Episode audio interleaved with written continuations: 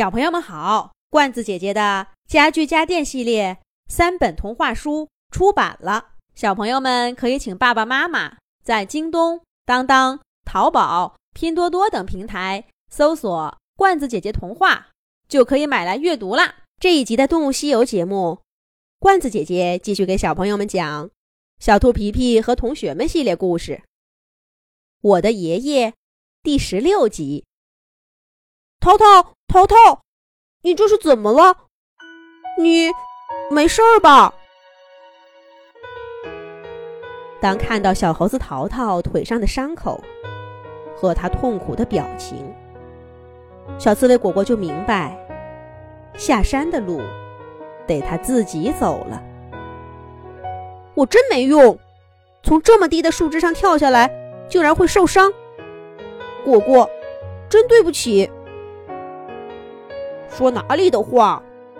难道你是故意受伤的吗？快坐下，我看不出有没有伤到骨头。你千万别动。果果，现在就靠你了。你，你，你。果果没再让淘淘说下去，他小心翼翼地扶着他的小伙伴，找到避风的缓坡上一个小小的地洞。又仔细地寻找了标记物，记住这里的位置。然后，他冲淘淘笑了笑，一低头，团成个刺球，向山下滚去。果果，保重啊！等你回来。耳边依稀传来淘淘的话。果果并没有回头。几天以后，当果果和伙伴们。听完白鸽老师严厉的批评，坐在小镇广场午后的阳光下，他才听淘淘说起那一天他滚下山坡的身影，就像是暗夜中最闪亮的星星。而当时，果果心里想的都是爷爷的日记。相信就一定行，不相信就一定不行。滚啊滚，像爷爷一样。勇敢地滚下山坡，滚啊滚，滚到小镇，告诉大家伙伴们的消息。滚啊滚，这不是为了越野赛的胜利，这是我必须做的事。一块大石头拦住了果果的路，转弯掉头，完美躲过。咦，前面的路不认得了，想起来了，想起来了。地图上再走一阵子，就能看见去小镇的路了。呀，这个坡太陡了，怎么办？不管它，滚下去。就这样，小刺猬果果一路想着，竟然真的顺利滚到了小镇。带着目瞪口呆的白鸽老师和各位家长，爬上小雨山。依次找到小猴子淘淘、姬小飞和皮皮他们，回到小镇。伙伴们该去医院的去医院，该休息的休息。小刺猬果果也一下子泄了劲儿似的，在床上躺了好多天。当然，好日子并没过多久。等他们的身体都渐渐好起来，白鸽老师。暴风雨般的批评就到了。据说，这次批评得到了所有家长的认同。然而，留在小镇广场的伙伴们却并不这么想。那座山可真美。小兔皮皮说着话，眼中就像藏着高山草甸。哎，可惜呀，被划成了禁地。再也不能去了。姬小飞的话里有无限的遗憾。等咱们长大，这禁令就没用了。到时候咱们再约一次吧。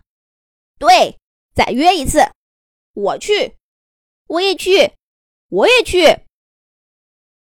你呢，果果？咱们的大英雄。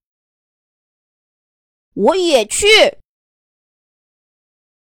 果果的爪爪搭在大家握得紧紧的爪爪上，做出了一个多年后兑现的诺言：“